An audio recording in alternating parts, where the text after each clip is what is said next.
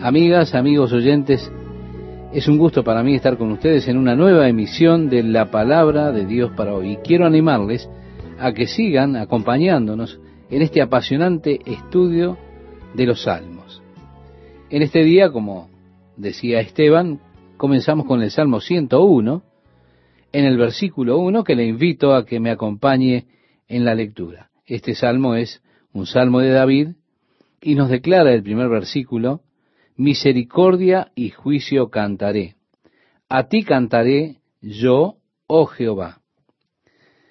Si bien David dice que él cantará de la misericordia y del juicio, en su canción yo encuentro nada de misericordia y mucho de juicio. Por supuesto, David es una persona como nosotros. Cuando hemos hecho mal, queremos misericordia, pero cuando alguien nos hace mal a nosotros, a nosotros enseguida queremos juicio para él. Supongo que eso es solo parte de la naturaleza humana. Y a pesar de que él diga misericordia y juicio, cantaré, al mirar la canción, esta canción de David, nosotros vemos que él dice, entenderé el camino de la perfección cuando vengas a mí. En la integridad de mi corazón andaré en medio de mi casa. Algunas versiones dicen, caminaré en mi casa con corazón perfecto. La palabra perfecto ha cambiado su significado a través del tiempo. En el uso escritural de la palabra perfecto no se refiere a algo que no tiene ningún defecto, sino que se refiere a algo que es completo.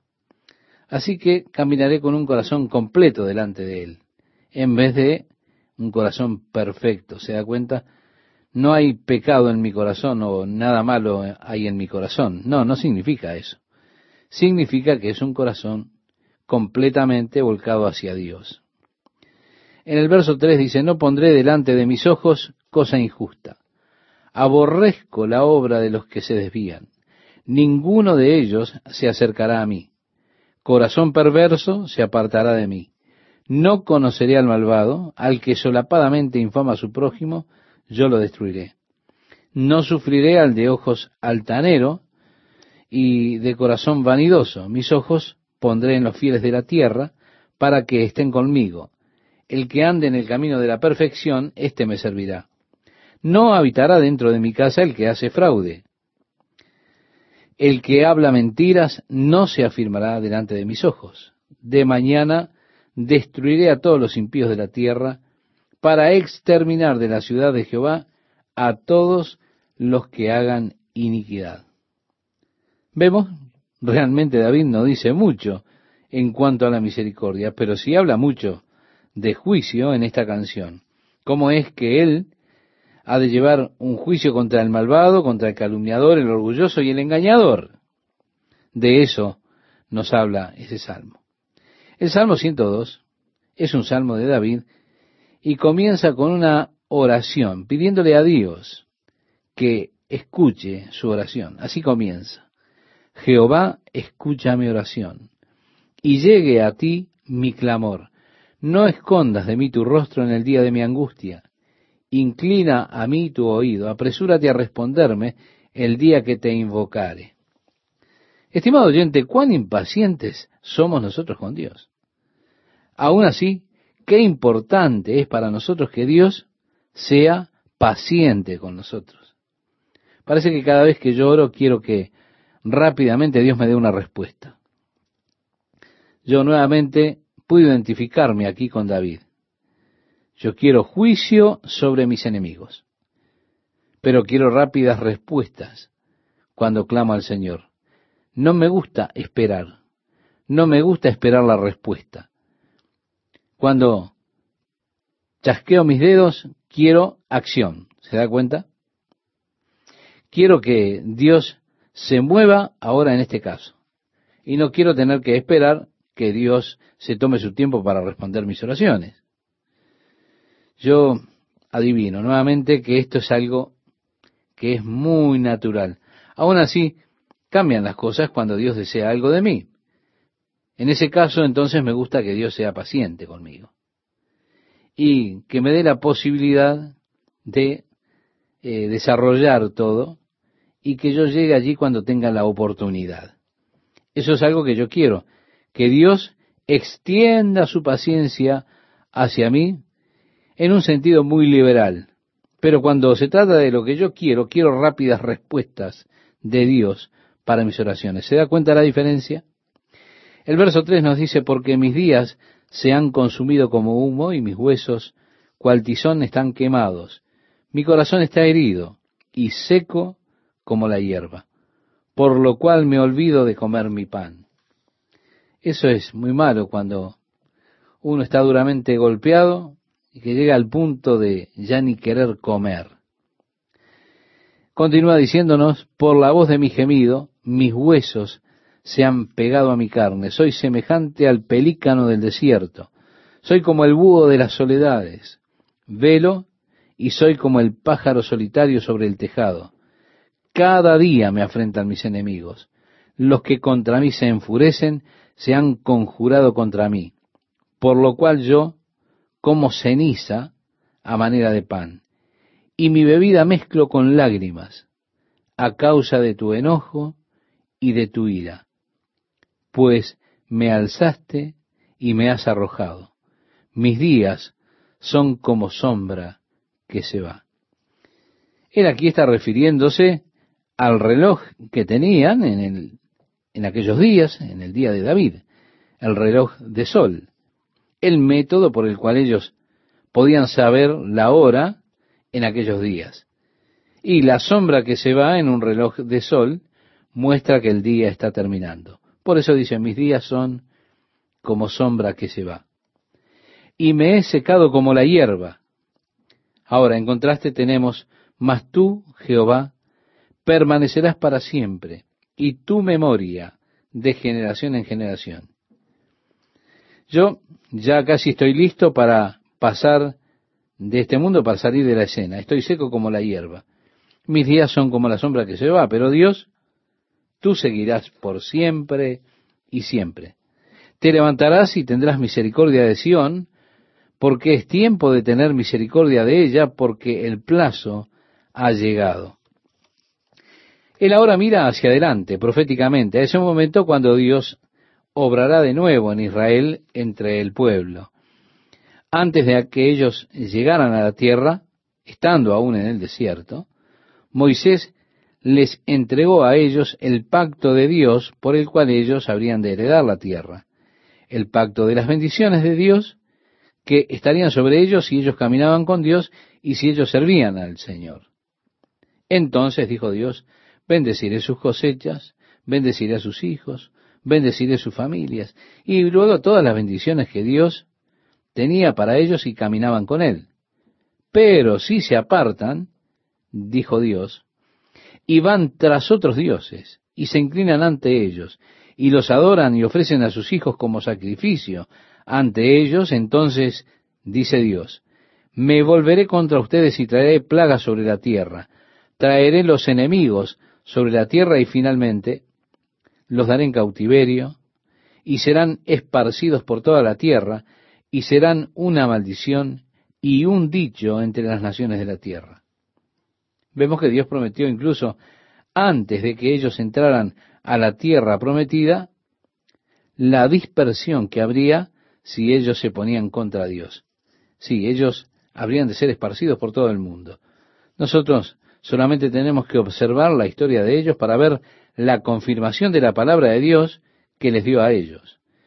Mientras ellos buscaran al Señor, Dios los haría prosperar. Cuando ellos se apartaran del Señor, las maldiciones que Dios declaró llegarían a ellos como llegaron, y finalmente ellos fueron esparcidos por todo el mundo. Incluso en el libro de Deuteronomio, antes de que ellos entraran a la tierra, Dios prometió que llegaría el día cuando Él habría de reunirlos nuevamente de todas partes de la tierra, donde sea que ellos hubieran sido esparcidos, dispersos, él los traería de regreso y los establecería en la tierra una vez más. Este es el hilo que corre a través de las profecías del Antiguo Testamento, la fidelidad de Dios a su pacto con Abraham y que la tierra le pertenecería a él y a su simiente. Y no es correcto hacer de esto una analogía espiritual para la iglesia, decir, bueno, Dios rechazó a Israel para siempre y la iglesia es el Israel espiritual y de esa manera las promesas se aplican ahora a la iglesia en un sentido espiritual. Sí, es cierto que todos somos hijos de Abraham por fe, por la fe en Jesucristo, que ahora todos nosotros somos participantes del pacto que hizo Dios con Abraham. O sea, Dios nos imputará justicia a través de la fe. Aún así, Dios aún ha de tratar con la nación de Israel. Según la profecía de Daniel, hay 77 determinados sobre la nación de Israel. 69 de estos 77 están entre el tiempo en que salió la orden de restaurar y edificar Jerusalén hasta que vino el Mesías príncipe Jesucristo.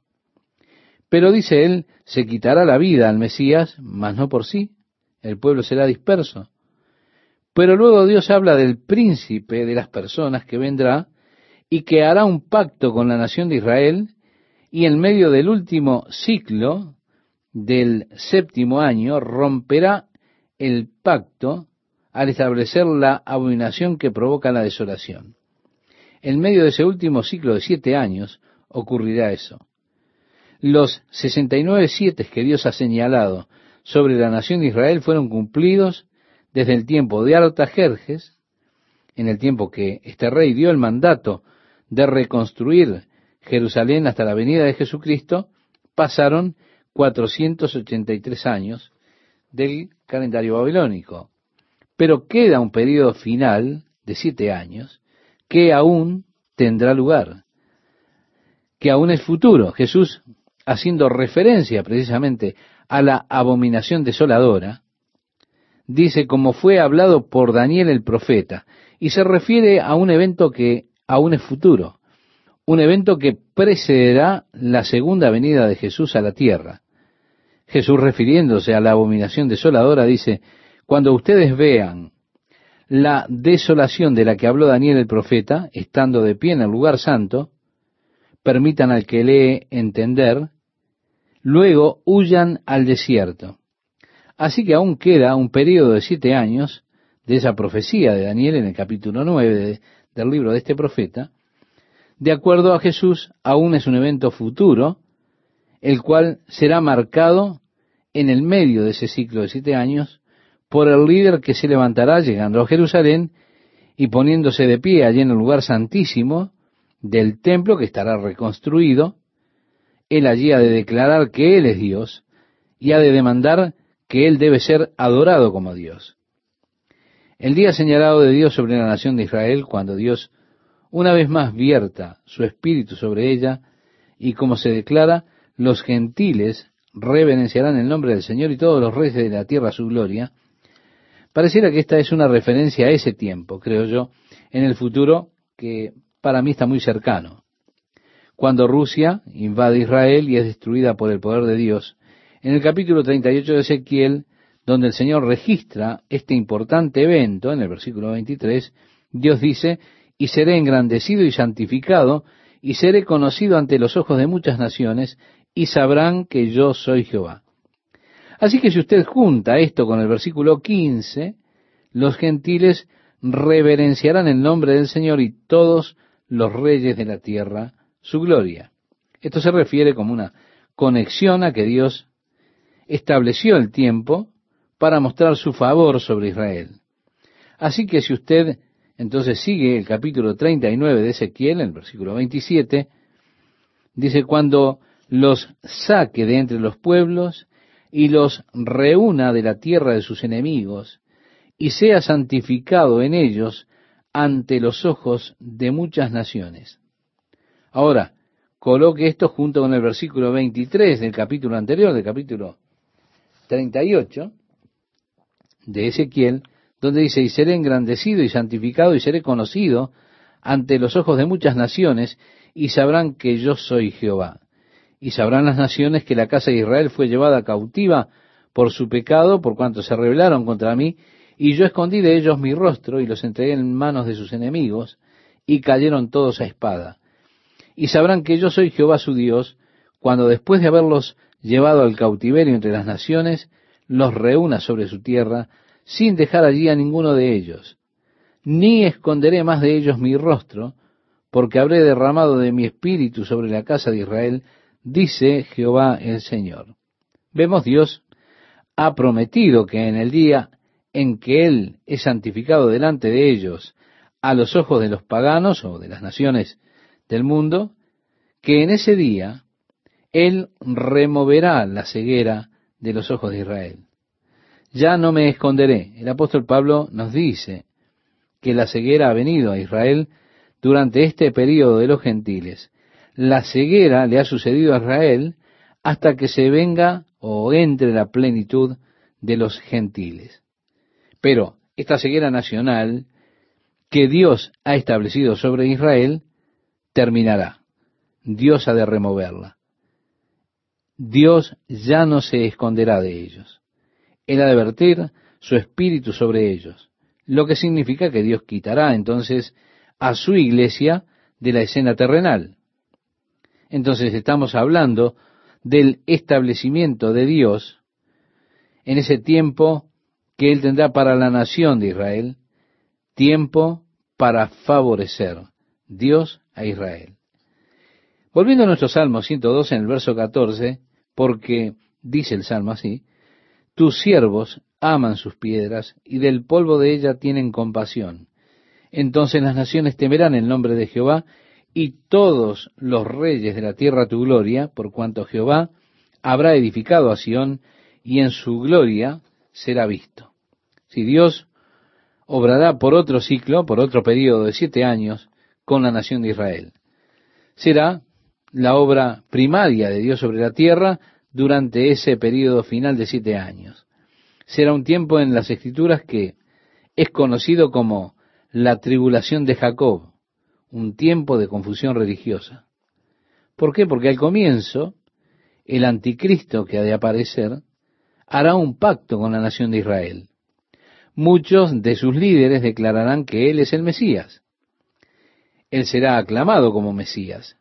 Sin embargo, habrá un par de testigos de parte de Dios que les dirán al pueblo la verdad y le advertirán contra el anticristo. Estarán aquellos que son sellados por Dios y ellos también darán testimonio contra él. Pero los líderes religiosos han de aclamar a ese falso Mesías. Los líderes religiosos que crucificaron a nuestro Señor y mantienen aún a las personas en ceguera, serán engañados y aclamarán a este hombre como el Mesías. Ahora, luego de tres años y medio, cuando el templo ya estará construido y ellos ya estén nuevamente oficiando el culto sacerdotal, adorando allí, es el momento cuando el anticristo, este falso Mesías, va y se para en el templo, en el lugar santísimo, declarando que Él es Dios y demandando ser adorado como Dios. Es allí donde los judíos, el pueblo de Israel, se dará cuenta de su error. Ellos han de huir al desierto, un lugar que Dios tiene preparado para ellos. Durante el último periodo de 1290 días, los cuales 1290 días será un tiempo de gran aflicción, de gran tribulación, el tiempo de la ira de Dios, un tiempo en el cual se derramará muchísima sangre, habrá muchísimo horror, tanto que el mundo nunca ha visto en la historia. Las personas dicen, los días buenos llegarán, ya vendrán tiempos mejores, dice el refrán popular. no lo crea, ¿eh? tenemos que decir lo peor aún está por venir. Las escrituras dicen que vendrán días malos, serán de mal en peor. Como la nación de Israel tal vez haya momentos de avivamiento nacional y de volverse a Dios, pero nosotros generalmente vamos cuesta abajo, tan rápido que no hay nada que pueda detener la caída de la humanidad aparte de un milagro de Dios. Y yo creo que nosotros nos estamos precipitando a ese abismo del cual Dios habla en cuanto a la historia mundial, en cuanto a ese mundo que no conoce a Dios, tiene referencia. Hola, ¿cómo están amigas, amigos? Es un gusto estar con ustedes nuevamente. Inmediatamente después de la tribulación de aquellos días, verán la señal del Hijo del Hombre viniendo en las nubes con gran gloria, nos dice la Biblia. Aquí leemos en nuestro pasaje, cuando el Señor construya Sión, aparecerá en su gloria. El Señor apareció la primera vez en una condición de vergüenza y humillación para llevar sobre sí mismo los pecados de la humanidad y para morir una muerte ignominiosa sobre la cruz. Él fue despreciado, rechazado, golpeado, herido. Él fue crucificado. Pero Él ha de venir nuevamente. Esta vez será en poder y gloria para reinar sobre la tierra en justicia, en paz, desde ahora y para siempre. Así que Dios ha establecido el tiempo y cuándo será el momento en que habrá de construir Sión. Sabemos que el tiempo ha de venir en que aparezca el Señor en su gloria. La nación de Israel habrá sido restaurada, Dios habrá cumplido su promesa. Él congregará a las personas que estaban esparcidas por todo el mundo, colocándolos de nuevo en la tierra prometida y allí tendrán su gobierno, la posesión de Jerusalén, etcétera. Ahora, estamos esperando la secuencia final de eventos que conducirá a la iglesia fuera de todo este desorden. El Salmo 102, verso 17 nos dice, habrá considerado la oración de los desvalidos y no habrá desechado el ruego de ellos. Se escribirá esto para la generación venidera. En otras palabras, está diciendo el salmista, no estoy escribiendo esto para este pueblo, lo estoy escribiendo para una generación que habrá de venir. Y esa es nuestra generación, la generación que verá al Señor construir Sión. Es como cuando Daniel estaba escribiendo los mismos eventos, el final de este periodo de siete años, en el cual Dios trabaja en Israel, habiendo quitado la ceguera de ese pueblo, trabajando nuevamente con ellos. Daniel dijo, ¿cuándo pasará, Señor? ¿Cuánto pasará hasta que sea el final de estas cosas? El Señor le dijo, sella todas estas cosas en un libro, Daniel. En los últimos días el conocimiento se incrementará. En otras palabras, Daniel Tú no lo entiendes esto. Daniel estaba llorando porque quería entenderlo, pero el Señor le dijo, no habrás de entenderlo, Daniel. Simplemente séllalo en un libro. Pero en los últimos días el conocimiento se incrementará. Y Dios, entonces, estimado oyente, dará entendimiento de estas cosas. Y como leemos en el libro de Daniel, ahora vemos cómo Dios ha abierto el libro de Daniel y cuán claro es ahora para nosotros que tenemos la ventaja de la historia. Podemos ver ahora, podemos entender las cosas que Daniel estaba escribiendo, cosas que él mismo no entendía. Así que esto está escrito para la generación que viene. Es para su beneficio, estimado oyente, es para nuestro beneficio. Nosotros somos esa generación. El versículo 18 de este salmo dice, y el pueblo que está por nacer alabará a Ja. Así que esto se refiere a nosotros. Por lo tanto, necesitamos guardar la palabra de Dios alabando al Señor. Continúa diciendo, porque miró desde lo alto de su santuario. Jehová miró desde los cielos a la tierra para oír el gemido de los presos, para soltar a los sentenciados a muerte, para que publique en Sión el nombre de Jehová y su alabanza en Jerusalén, cuando los pueblos y los reinos se congreguen en uno para servir a Jehová. Él debilitó mi fuerza en el camino, acortó mis días.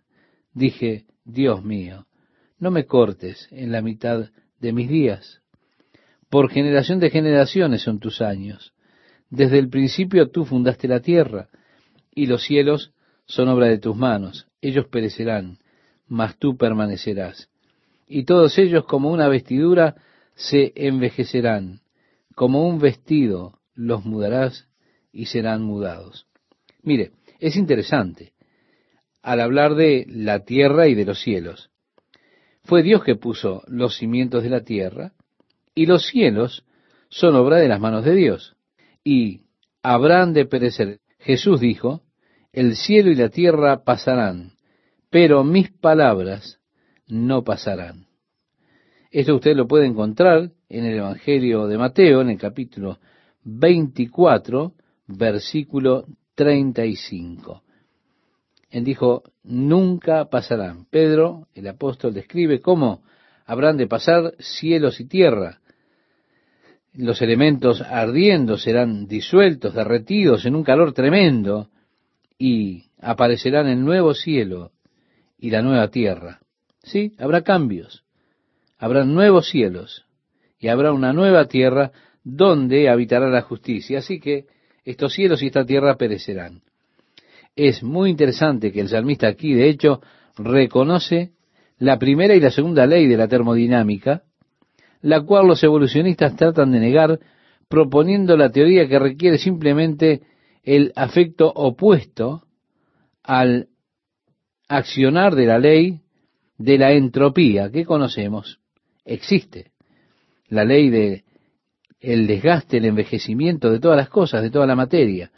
El salmista reconoce que la tierra se está envejeciendo, como una vestidura se envejecerán, como dijo, como dijo Sir Herschel Jene.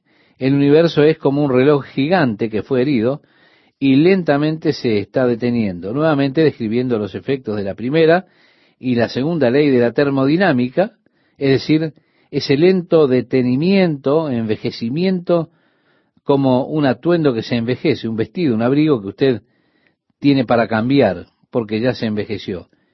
Y así es como un hombre que cambia su abrigo, Dios habrá de cambiar la tierra y los cielos, sí, serán cambiados. Pero en contraste al universo que se está envejeciendo, que se está deteniendo, en contraste a eso, en este salmo, en el verso 27, leemos, pero tú eres el mismo, y tus años no se acabarán. Los hijos de tus siervos habitarán seguros, y su descendencia será establecida delante de ti. Así que, aunque la tierra se envejezca, aunque el universo se esté envejeciendo, con todo eso, Dios nunca cambia. Aunque el universo sea cambiado como un atuendo, como un vestido, el Señor sigue siendo el mismo y seguirá siendo el mismo. Recordamos lo que dice el libro de Hebreos, sin duda, haciendo referencia a esto, Jesucristo es el mismo ayer y hoy y por los siglos, nos dice en el libro de Hebreos. Dios dijo, yo soy el Señor Dios, no cambio. Allí tenemos la inmutabilidad de Dios. Bien, entramos al Salmo 103, un salmo favorito, elegido para el tiempo de acción de gracias. Comienza diciendo, bendice alma mía a Jehová. Este es un mandamiento de David. El salmista consigo mismo está hablando allí. David con frecuencia habla hacia su hombre interior, habla a su alma. Aquí es donde él está mandándose a sí mismo mandándole a su alma que bendiga a Jehová. Él decía en otro pasaje, ¿por qué te abates, oh alma mía, y te turbas dentro de mí? Espera en Dios, porque aún he de alabarle, salvación mía y Dios mío. Él no entendía sus propios sentimientos. Es bueno preguntarnos, estimado oyente, ¿ha estado usted, ha llegado al punto de no entender sus propios sentimientos? Es decir, preguntándose, ¿por qué siento esto? ¿Por qué es que estoy molesto? ¿Por qué es que me siento desanimado? ¿Por qué es que estoy deprimido o triste? ¿Qué es lo que está mal, alma? ¿Por qué te abates? ¿Cuál es el problema? ¿Piensa su alma que Dios está muerto o algo así? Ahora, esta es otra beta, diferente. Bendice, alma mía. Bendiga todo mi ser su santo nombre. Bendice alma mía Jehová, y no olvides ninguno de sus beneficios. Viene muy bien esta oración porque rápidamente, estimado oyente, nosotros olvidamos los beneficios que tiene servir a Dios. David entonces comienza esta lista de beneficios que nosotros no debemos olvidar. Dice, Él es quien perdona todas tus iniquidades, el que sana todas tus dolencias, el que rescata del hoyo tu vida, es decir, el que te salva del infierno, el que te corona de favores y misericordias. ¿Se da cuenta? No es aquí una conversación interior negativa. La vida cristiana está lejos de ser una experiencia negativa. Demasiadas personas están solo enfatizando los aspectos negativos de la vida cuando en realidad hay más aspectos positivos que negativos. Yo realmente no me gusta tomar los aspectos negativos, no me gusta tenerlos mucho en cuenta. Estoy realmente emocionado con todos los aspectos positivos de servir al Señor en lugar de los aspectos negativos. Ellos no me vienen mucho a mí a la mente. No. Bien dice, el que te corona de favores y misericordias, el que sacia de bien tu boca, de modo que te rejuvenezcas como el águila. Jehová es el que hace justicia y derecho a todos los que padecen violencia. Sus caminos notificó a Moisés y a los hijos de Israel sus obras. Misericordioso y clemente es Jehová, lento para la ira y grande en misericordia. Bien, usted quizá ha escuchado decir a las personas, bueno, ahí está el Dios del Antiguo Testamento y el Dios del Nuevo Testamento. El Dios del Antiguo Testamento es un Dios vengativo, colérico, sanguinario y demás. Pero el Dios del Nuevo Testamento es un Dios de amor, de misericordia, de gracia. Espere un minuto. Este es el Antiguo Testamento. Es aquí que declara, Jehová es misericordioso y lleno de gracia, lento para la ira y grande en misericordia. Entonces, mejor es que usted lea antes el capítulo 14 del libro de Apocalipsis y verá allí la copa de la indignación de la ira de Dios que se desborda y vierte sus juicios sobre esta tierra que rechaza a Cristo. Y usted encontrará que el mismo Dios es revelado en ambos testamentos, en el Antiguo y en el Nuevo. En el Antiguo es un Dios de amor, un Dios de misericordia, un Dios de paciencia, pero también un Dios justo y santo, que es absolutamente justo y que también se revela así en el Nuevo Testamento. Volviendo a nuestro salmo, en el verso 9 dice, no contenderá para siempre, ni para siempre guardará el enojo. No ha hecho con nosotros conforme a nuestras iniquidades, ni nos ha pagado conforme a nuestros pecados. Cuán verdadero es esto, estimado oyente. Dios no trata con nosotros conforme a nuestros pecados ni nos recompensa conforme a nuestras iniquidades. Dios verdaderamente ha sido misericordioso con nosotros. Continúa en el verso 11 diciendo, porque como la altura de los cielos sobre la tierra, engrandeció su misericordia sobre los que le temen. Cuanto está lejos el oriente del occidente, hizo alejar de nosotros nuestras rebeliones. Interesante es que él dijo, tan lejos como está el oriente del occidente, tan lejos como el norte está del sur. ¿Por qué? Porque el norte está aproximadamente a unos 20.117 kilómetros del sur. Usted puede solamente ir al norte hasta llegar al polo norte, luego usted va hacia el sur y tan pronto como usted llega al polo sur, usted está nuevamente yendo hacia el polo norte. Pero usted puede comenzar volando al este y usted volará al este el resto de su vida si es que usted no cambia la dirección. Así que estoy alegre de que él dice, como está lejos el oriente del occidente, en lugar de decir como está lejos del norte o el norte del sur. ¿Por qué? Porque yo quiero que mis pecados realmente se vayan lejos. Me gusta ver a Dios sencillamente removiendo completamente mis pecados, mi culpa, por su gran misericordia. Ahora dice, porque como la altura de los cielos sobre la tierra. Bien, aquí tenemos una discusión científica. ¿Cuán alto debe ser esto? Cada vez que los científicos dicen, oh, hemos descubierto un nuevo cuasar, o una nueva galaxia, esto está más allá de lo que hemos conocido antes. Está allí fuera ocho billones de años luz de distancia, o a diez billones de años luz de distancia. Muy bien, siga buscando.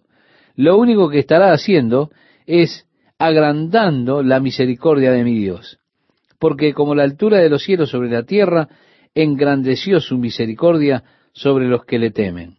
Así que me gustan todos esos nuevos descubrimientos, aunque pienso que muchos de ellos están interpretando caprichosamente los datos que tienen con su propio conocimiento limitado.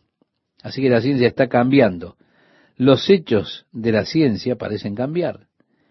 Pero esto es un hecho totalmente inconsciente. Los hechos no pueden cambiar. Así que debe ser que los científicos estaban equivocados. No sé qué tan altos están los cielos en relación a la tierra, pero como sea, así de grande es la misericordia de Dios hacia mí. Bien, en el verso 13 leemos, como el Padre se compadece de los hijos, se compadece Jehová de los que le temen, porque Él conoce nuestra condición, se acuerda de que somos polvo. Nosotros mismos ahora no lo recordamos con frecuencia. Pensamos que somos el peñón de Gibraltar. Eh, pensamos, no, yo puedo estar firme, aquí estaré siempre. Que venga Satanás nomás. Y en ocasiones estamos desafiando a Satanás para que venga a hacer batalla con nosotros. Como si le dijéramos simplemente, ven, sal y pelea. Dios mira hacia abajo, mira hacia nosotros. Y primeramente Él es misericordioso porque le reverenciamos. Segundo, se compadece de nosotros como un padre se compadece de su Hijo, porque Dios se acuerda de nuestra condición. Él sabe que somos polvo. Este cuerpo es hecho del polvo y Dios recuerda eso. El hombre tiene la tendencia a magnificar su cuerpo, a engrandecerlo. Esta conciencia del cuerpo, todo es el cuerpo del hombre. Hemos venido a un culto de adoración al cuerpo en este tiempo. Y así ocurre. El hombre adora su propio cuerpo. Estábamos conduciendo hacia Newport Beach la otra noche. Estaba ese lugar por allí. Todos estaban trabajando en las ventanas, espejos en las paredes. Uno miraba allí dentro, todos adorando el cuerpo. Ahora, Dios recuerda que somos polvo. Dios no mira como el hombre mira. Dios nos mira y dice, oh, el hombre es un poco de polvo, nada más.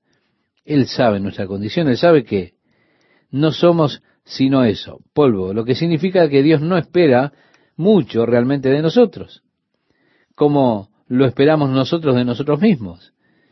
Así es que con frecuencia nos decepcionamos tanto con nosotros mismos, lloramos desilusionados por nosotros mismos y decimos, oh Dios, estoy tan arrepentido de haberte decepcionado.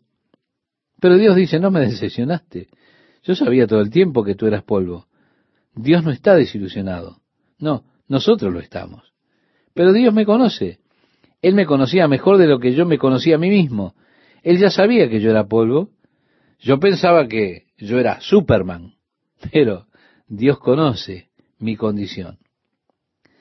En este salmo, en el verso 15, expresa, el hombre como la hierba son sus días, florece como la flor del campo, que pasó el viento por ella y pereció, y su lugar no la conoceré más.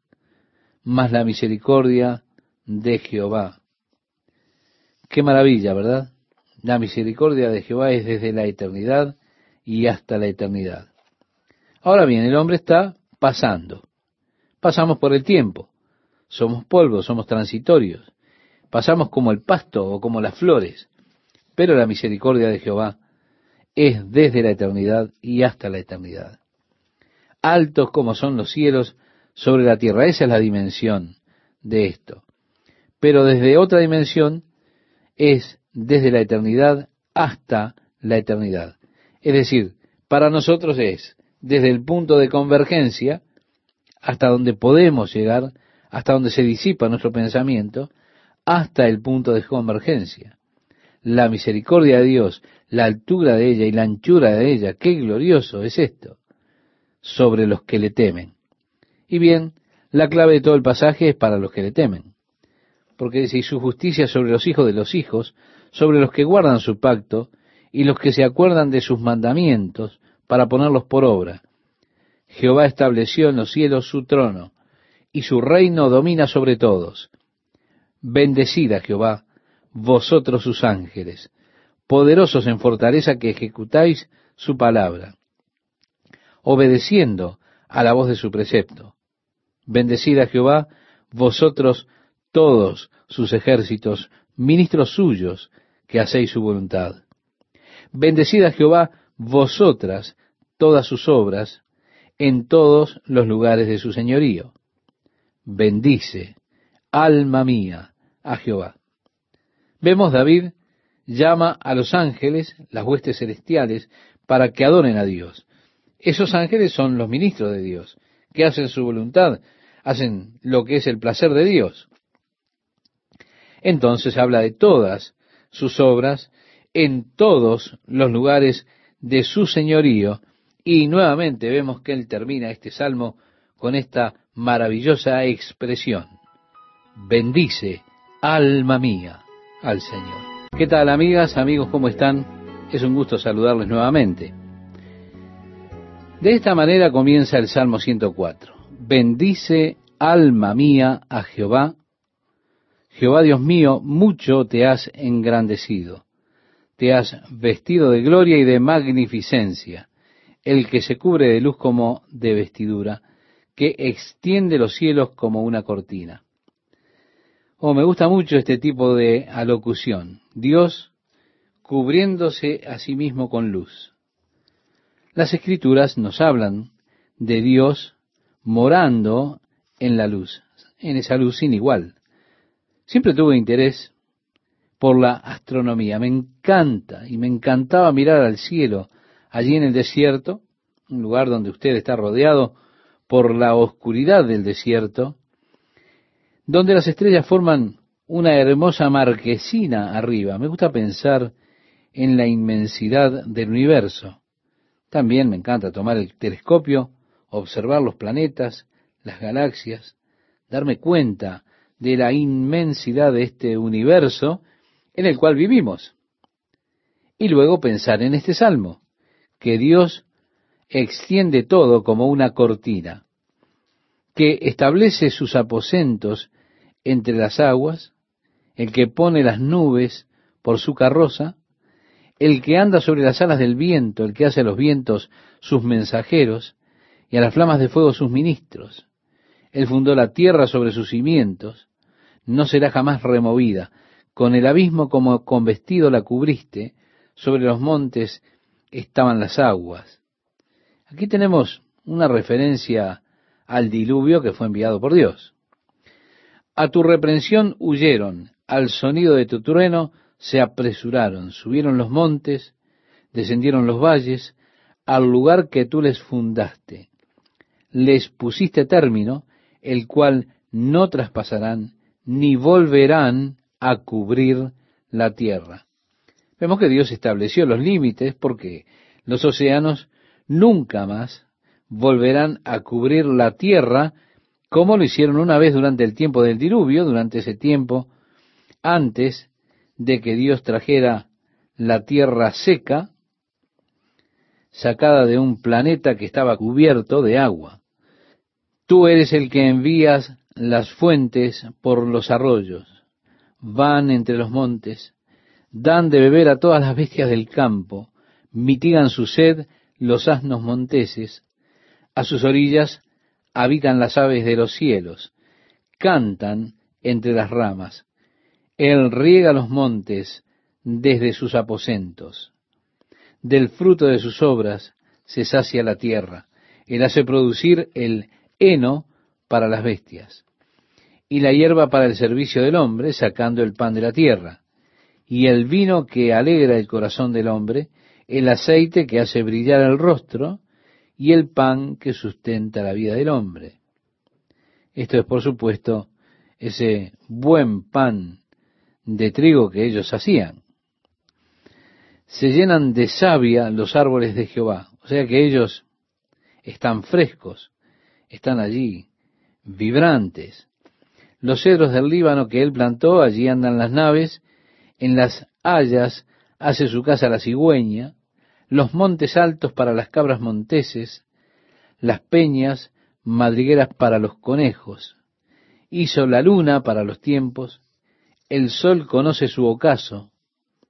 Pones las tinieblas y es la noche. En ella corretean todas las bestias de la selva. Los leoncillos rugen tras la presa y para buscar de Dios su comida. Sale el sol, se recogen y se echan en sus cuevas. Sale el hombre a su labor y a su labranza hasta la tarde. Cuán innumerables son tus obras, oh Jehová. Hiciste todas ellas con sabiduría. La tierra está llena de tus beneficios. En aquellos días el hombre estaba más cercano a la naturaleza que en nuestros días, más que nosotros.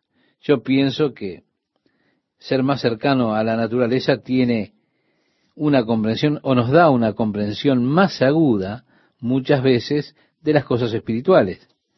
Una persona cercana a la naturaleza es una persona que está cercana a Dios, cercana de la creación de Dios. Nosotros vivimos en una sociedad plástica, en un mundo que está lleno de las obras del hombre. Y nos enamoramos tanto de la obra del hombre que muchas veces perdemos de vista las obras de Dios. El resultado de la obra del hombre, ¿cuáles? Los automóviles, los aviones, las fábricas y demás. Usted ve por estas cosas la obra de la mano del hombre. Nosotros con eso hemos contaminado los cielos, que ya no podemos ver el cielo azul. Ya no se ven tanto las estrellas. Tenemos las luces del hombre que esconden las estrellas disminuyen la brillantez de las estrellas en cuanto tiene que ver con nuestros ojos. El aire polucionado, y de esa manera no nos sentimos intimidados a caminar en la noche como ellos. No somos tan conscientes de las estrellas como lo eran aquellos hombres de aquella época. Nosotros tenemos todas estas carreteras de asfalto, todas estas subdivisiones, una casa sobre la otra, condominios, grandes edificios donde hay muy pocos espacios verdes. Por eso es que no somos tan conscientes de la belleza de los árboles, de las flores, las obras de las manos de Dios. Pero aquellas personas viviendo en esa cultura agraria, cerca de la naturaleza, bajo un cielo azul, eran más conscientes de Dios, de las obras, de la creación de Dios, del poder creador de Dios. Desafortunadamente nosotros hemos perdido de vista esas cosas. Es por eso que es bueno de vez en cuando tomarse unas vacaciones, ir al monte, si es que usted puede hacerlo, salir a algún lugar desierto o a las montañas, a ver los árboles, los arroyos, los lagos. Salga a la naturaleza, póngase en sintonía con la naturaleza nuevamente, porque esas son las obras de Dios, las obras de la mano de Dios, y luego nuevamente viene esa reverencia, ese temor cuando uno contempla las obras de Dios en la naturaleza. El Salmo 104 es un hermoso salmo. Él habla de todas estas cosas, observa la naturaleza, las aves, la cigüeña, los árboles, los asnos, los frutos, las flores, la cabra, el conejo, la luna y el sol, todas esas cosas de la naturaleza cuán innumerables son tus obras, oh Jehová, hiciste todas ellas con sabiduría, dice el versículo 24. Porque usted ve la sabiduría de Dios aún en el diseño de una simple hoja, en el diseño de un ciervo o de cualquier otro animal, las capacidades que tiene. El verso siguiente nos dice, la tierra está llena de tus beneficios. He allí el grande y anchuroso mar, en donde se mueven seres innumerables, seres pequeños y grandes. Allí andan las naves, allí este leviatán. Algunos creen que esta es una referencia a las ballenas. Este leviatán que hiciste para que jugase en él, todos ellos esperan en ti para que les des su comida a su tiempo. Les das, recogen. Abres tu mano, se sacian de bien. Escondes tu rostro, se turban.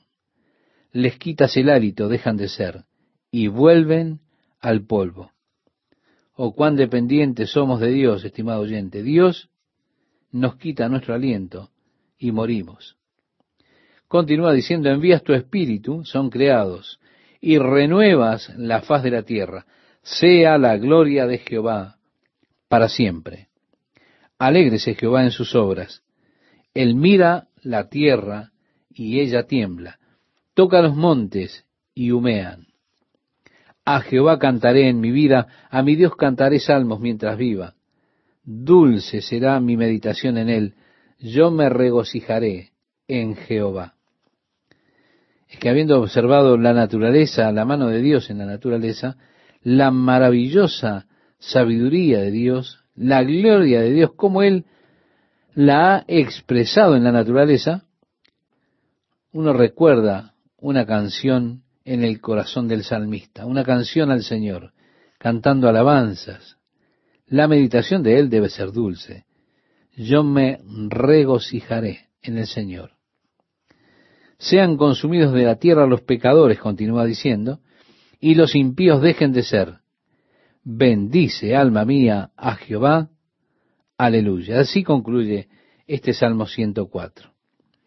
Entrando en el Salmo 105, leemos, Alabad a Jehová, invocad su nombre, dad a conocer sus obras en los pueblos, cantadle, cantadle salmos, hablad de todas sus maravillas. Aquí hay varias cosas que se nos exhortan. Primeramente, a darle gracias al Señor. Segundo, a invocar su nombre. Y tercero, se nos exhorta a compartir la obra de Dios entre las personas. En el primer versículo tenemos entonces tres exhortaciones. Dar gracias, invocarlo a Él y compartir su verdad entre las personas. En el segundo versículo tenemos más exhortación. Cantarle a Él, cantarle salmos y hablar de todas sus maravillas. Es que a Dios le agrada que usted hable de Él. De hecho, hay una escritura que indica que Dios escucha cada vez que usted habla de Él. Entonces, los que temían a Jehová hablaron cada uno a su compañero, y Jehová escuchó y oyó y fue escrito libro de memoria delante de él para los que temen a Jehová y para los que piensan en su nombre. Y serán para mí especial tesoro, ha dicho Jehová de los ejércitos, en el día en que yo actúe. Esto lo dice el último libro del Antiguo Testamento, el profeta Malaquías en el capítulo 3, versos 16 y 17. Personas hablando acerca del Señor, hablando acerca de sus maravillosas obras. Tenemos más exhortaciones, en el verso 3, gloriaos en su santo nombre, alégrese el corazón de los que buscan a Jehová. Y luego viene un mandamiento, buscad a Jehová y su poder, buscad siempre su rostro. Acordaos de las maravillas que él ha hecho, de sus prodigios y de los juicios de su boca. Así que vemos, estimado oyente, todas estas exhortaciones en cinco versículos, cosas que nosotros debemos hacer. Así que, cuando usted está por allí pensando, a ver, ¿qué puedo hacer?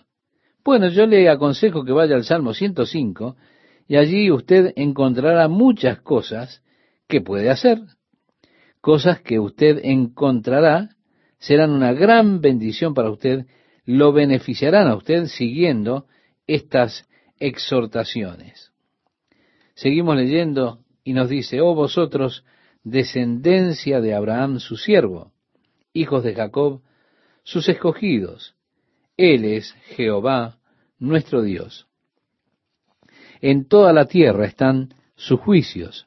Se acordó para siempre de su pacto, de la palabra que mandó para mil generaciones, la cual concertó con Abraham y de su juramento a Isaac. La estableció a Jacob por decreto, a Israel por pacto sempiterno, diciendo, A ti te daré la tierra de Canaán como porción de vuestra heredad.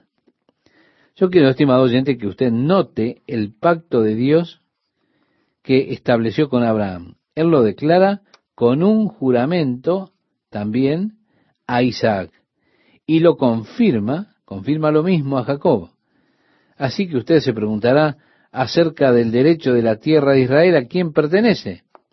Por un pacto eterno, dijo Dios, jurando a Abraham, a Isaac y confirmándolo a Jacob, dijo, a ti daré la tierra de Canaán como herencia.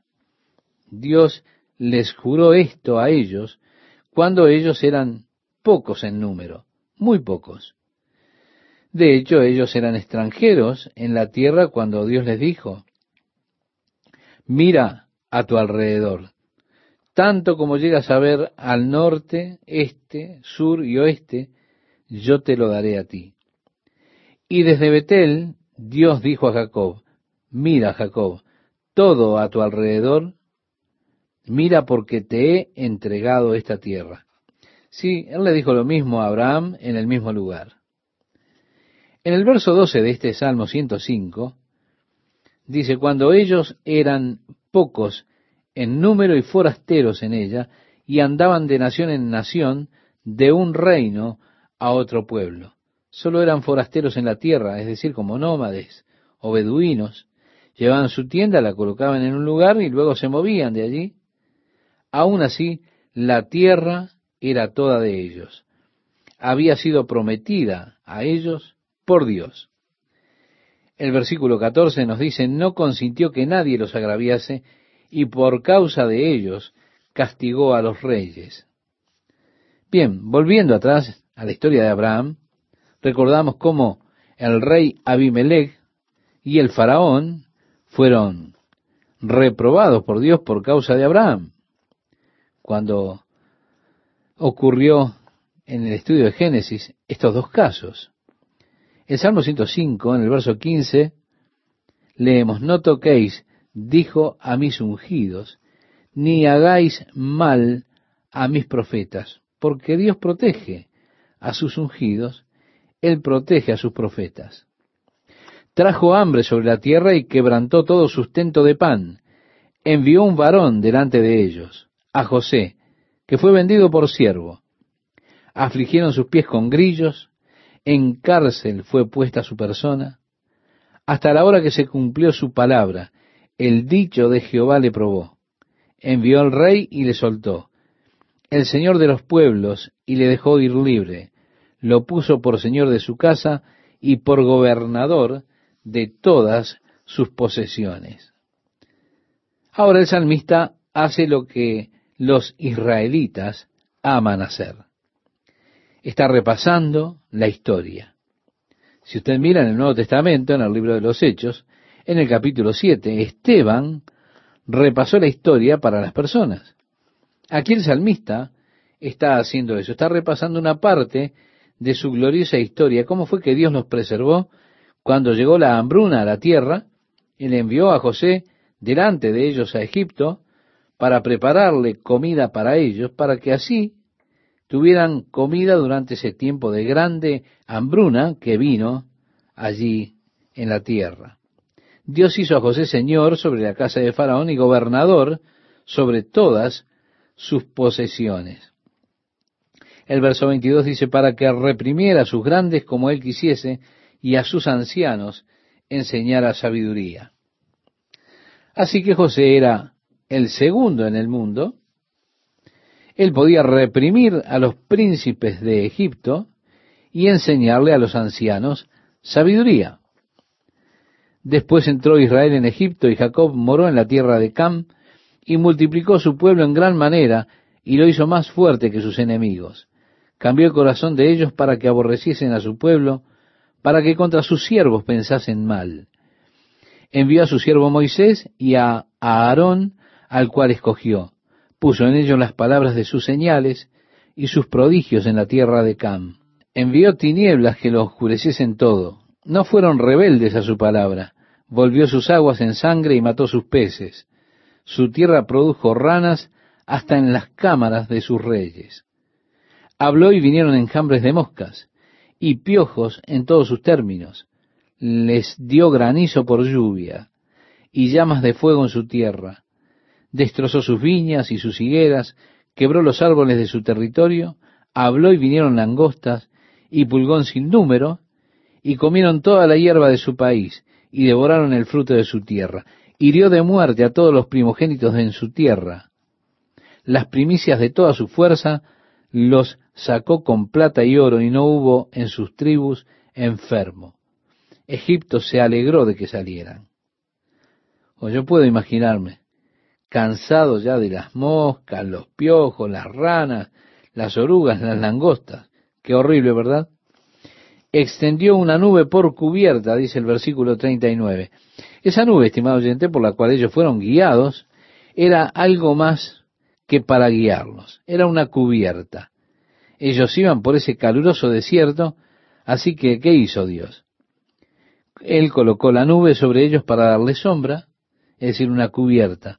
No solo cuando la nube se movía era la indicación de Dios para que ellos se movieran, sino que ellos seguían bajo la sombra de la nube. Dios lo utilizó como una cubierta para ellos.